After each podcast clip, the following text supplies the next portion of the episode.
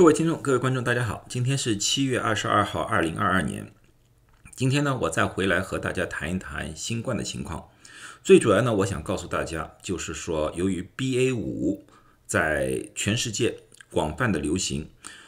我们会看到很多突破案例。突破的案例就是说，你过去被感染过了，或者说打过疫苗了，都会被 BA 五感染。那个时候，我们就需要靠自己的免疫能力。使自己没有变重症，甚至于不死亡。今天我最主要的和大家谈一谈如何增加自己的自身的免疫能力，使自己在这一个阶段能够好好的保护自己和保护家人。最近，如果大家看微信的话，可能会看到有一个人啊，他是一个弯曲的，他。发了一个视频，说自己是重症，然后到医院里面去等了五六个小时，急诊室里面见不到医生，啊，觉得很着急。我看了一个视频之后，我马上就发现他的问题。我在两个月之前已经告诉过大家了，他的最主要的目标就是想拿惠瑞的特效药。惠瑞的特效药并不是去急诊室里面拿的，急诊室里面有一部分。但是急诊室里面呢，它最主要的急任务是抢救那些有生命危险的，而那位患者他只是发烧、喉咙疼、血氧没有跌，我甚至在视频里面没听到他咳嗽。在这种情况之下，跑到急诊室的话，一般的情况下，这个是属于轻症。新冠的重症和轻症的区别是对肺部，就是下呼吸道的影响。如果只是上呼吸道的影响，它只能算一个轻症，不管你发几天的烧，不管你喉咙有多少疼，啊，这是一个个体的差异来的。关于奥密克戎的症状以及如何在家里治疗，这个我在半年之前已经做了视频，待一会儿我会在这个上面重新发这个链接。如果你们想重新温习一下，准备药物的话，欢迎大家去看。啊，所以就不需要手忙脚乱的跑去急诊室，在急诊室里面，我们必须是要抢救那些有生命危险的，保如比如说有心肌梗塞、脑梗啊之类的患者，哪怕是骨折的患者，都比你的。排列要排在前面，这个并不是先到先治的这个方案，我们是按照病情的轻重来决定的。那么有些人说，如果我要拿药，应该什么地方去拿？在美国有一条龙的服务，所谓一条龙的服务，就是说你在里面诊断、开处方、拿药，同时进行。可以节省很多时间，这个我在两个多月之前也做过视频，待会儿我也会把这个链接放在这里，它里面有中文的，你们完全可以就近去拿药。如果那个地方说你不符合条件不给你药，那么你跑到急诊室，他也不会给你药，因为标准是 CDC 和 FDA 定的，但标准是完全一模一样的，你跑哪儿都没用。拿不到就是拿不到，拿得到你去那个地方马上就可以弄到了。好，这个就是我对于那个视频给大家做一个大致的一个解释。那么现在整个的美国的疫情很明确，已经是 BA 五占了主要的。今天是七月二十二号，在七月十六号的时候，美国的 BA 五已经占了整个的。新冠案例的百分之七十七点九，BA 四占了百分之十二点八，也就是说，BA 四和 BA 五相加，基本上已经超过了百分之九十。我相信这两天还要多。随着感染的人数的增加，我们保证也听到了，市周围有很多朋友认识的人被感染了，啊，这也引起了美国的新冠住院人数的上升，你们也看到了。但是，这个新冠的人数的上升和去年的 Delta 相比还是低，而且它上升的坡度非常缓慢，不像这个坡度上升的非常快。啊，另外一点就是这些住院的人里面，并不是所有的人都是因为新冠住院的，而是因为医疗系统开放了，很多人到医院里面来进行其他的治疗，在治疗的同时。新冠测试是阳性，他们也属于新冠住院，但是他们是不是因为新冠而住院，只是住院里面发现有新冠阳性，是这么一回事情。这个呢，我们有可以看到，在美国新冠住 ICU 的人数，进 ICU 的人数，在二零二零年三月份的时候，大概百分之三十左右的住院患者需要进入 ICU，但是现在这一波的情况之下，你们也看到了，基本上才百分之十二的人需要住 ICU，也就是说，这一波患者的严重程度。大大减低了，这个当然有可能是有疫苗的原因，也可能是由于我们其他的药物治疗的原因，当然也有可能是过去感染过了有自身一些免疫的一个原因啊。这个具体我还没有具体数据，有了具体数据我再和大家分析。但是不管怎么样，整个疫情来说的话，BA 五并没有造成更加严重的案例。死亡也是同样，新冠的死亡在三月份二零二零年的时候，住院患者记住，这些都是住院患者里面的比例啊。住院患者里面的死亡比例大概达到百分之二十，在二零二零年三月份的时候，而现在住院患者的死亡比例才只有百分之三，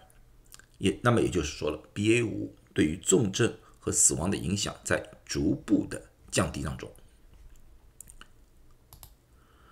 当然。这些逐步降低当中，我们也必须要看到，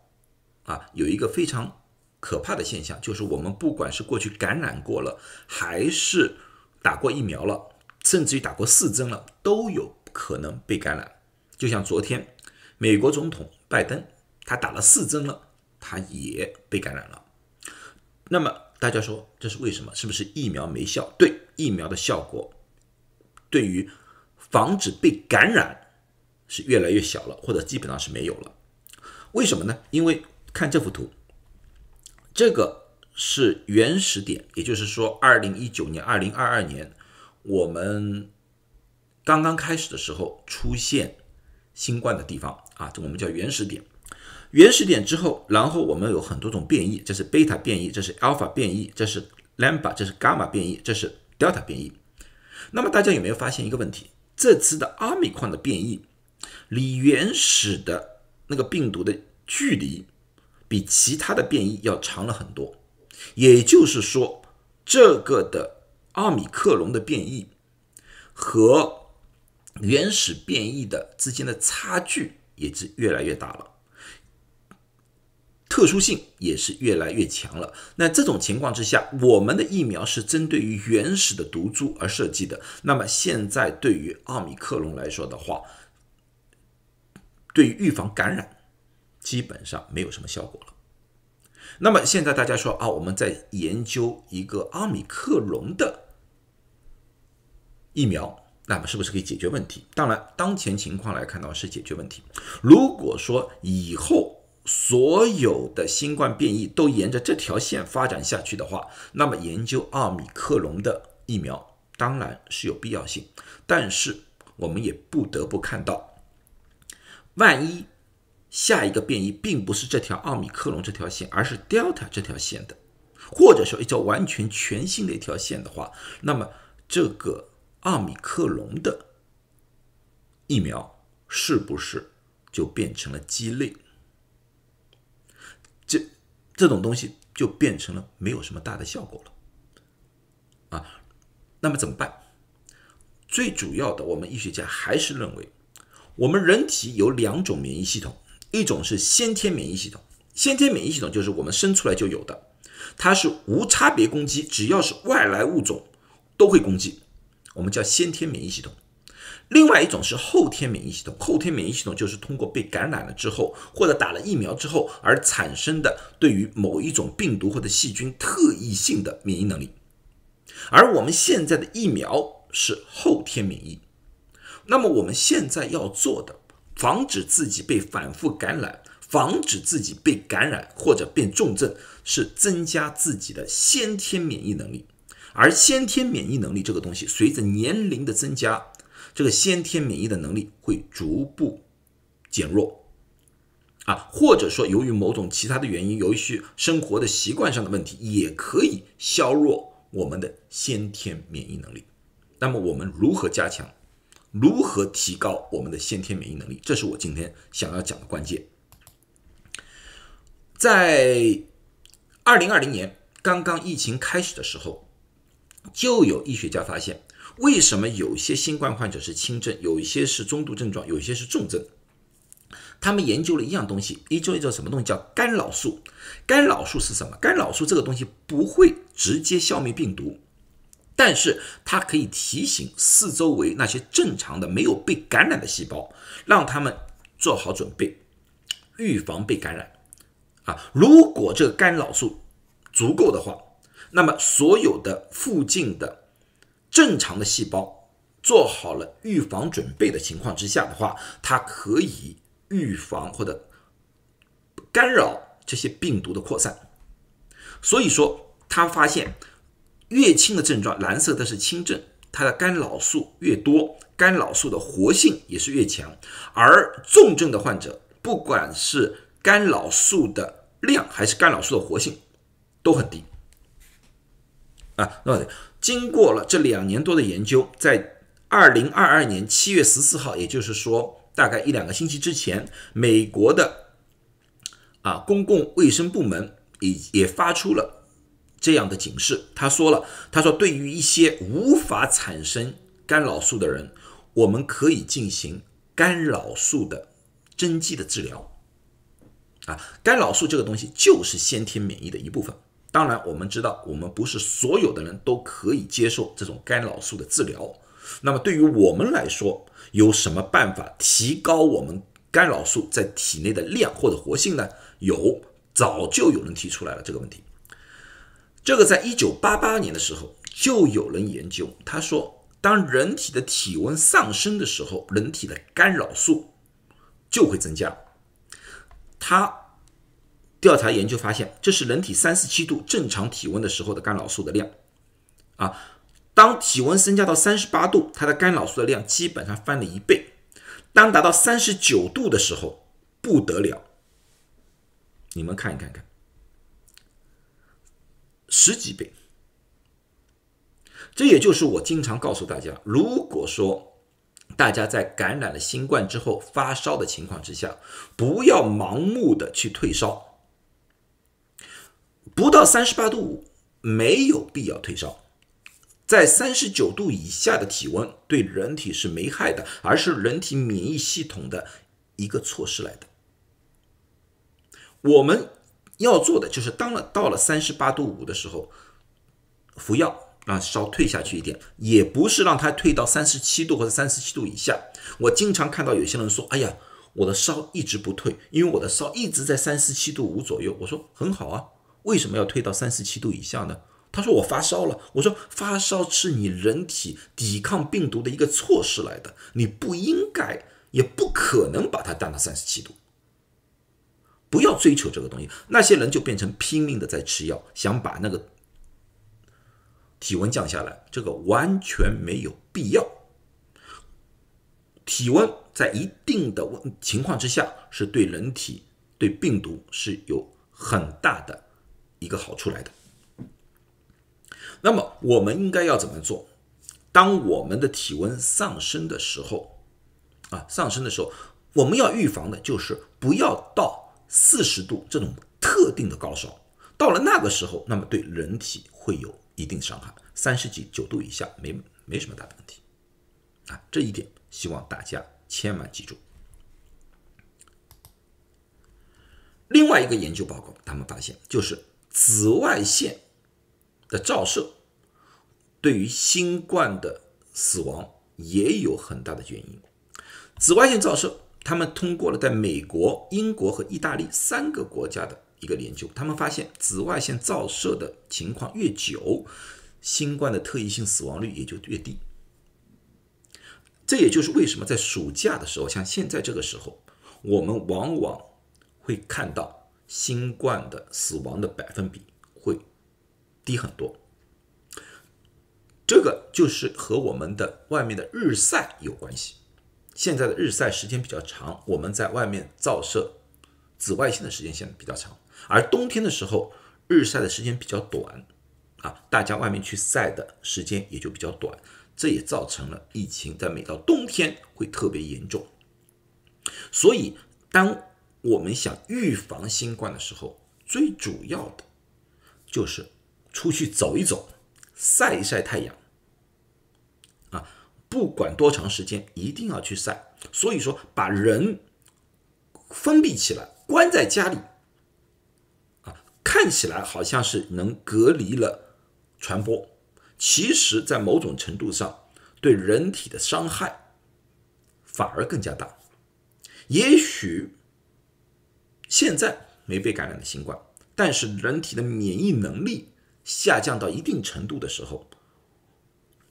一旦暴露在新冠的环境里面，就变成更加容易被感染，或者说还会影响其他疾病的产生。所以我还是这么理解，不要封闭，一定要让大家多晒太阳。那么对大家的免疫能力的增加的一个统一的一个建议是这样子的：第一，我们要有充足的睡眠。研究也发现，你如果能用睡眠达到八个小时的话，对你的身体的那个免疫系统，就是自先天性的免疫会增加很多。正常的作息，不要熬夜啊，不要。下午睡一觉，晚上不睡，诸诸如此类的啊，日夜颠倒的那种作息，均衡的饮食，不要偏食，不要挑食，不要动不动就讨论忌口。忌口这个问题以后我会谈，忌口这个东西其实并不是很对啊，这有有历史的原因，也有我们自己的一些错误的一些认知。均衡的饮食，什么都要吃，彩虹食谱才是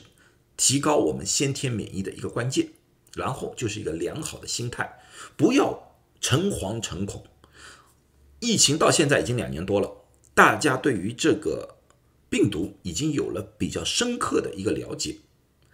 被感染可能在所难免，但是大部分的人感染之后都可以恢复到一个正常的生活环境。所以这个心态一定要好啊！你当你心态不好的时候，会影响你的作息，影响你的睡眠，甚至影响你的胃口。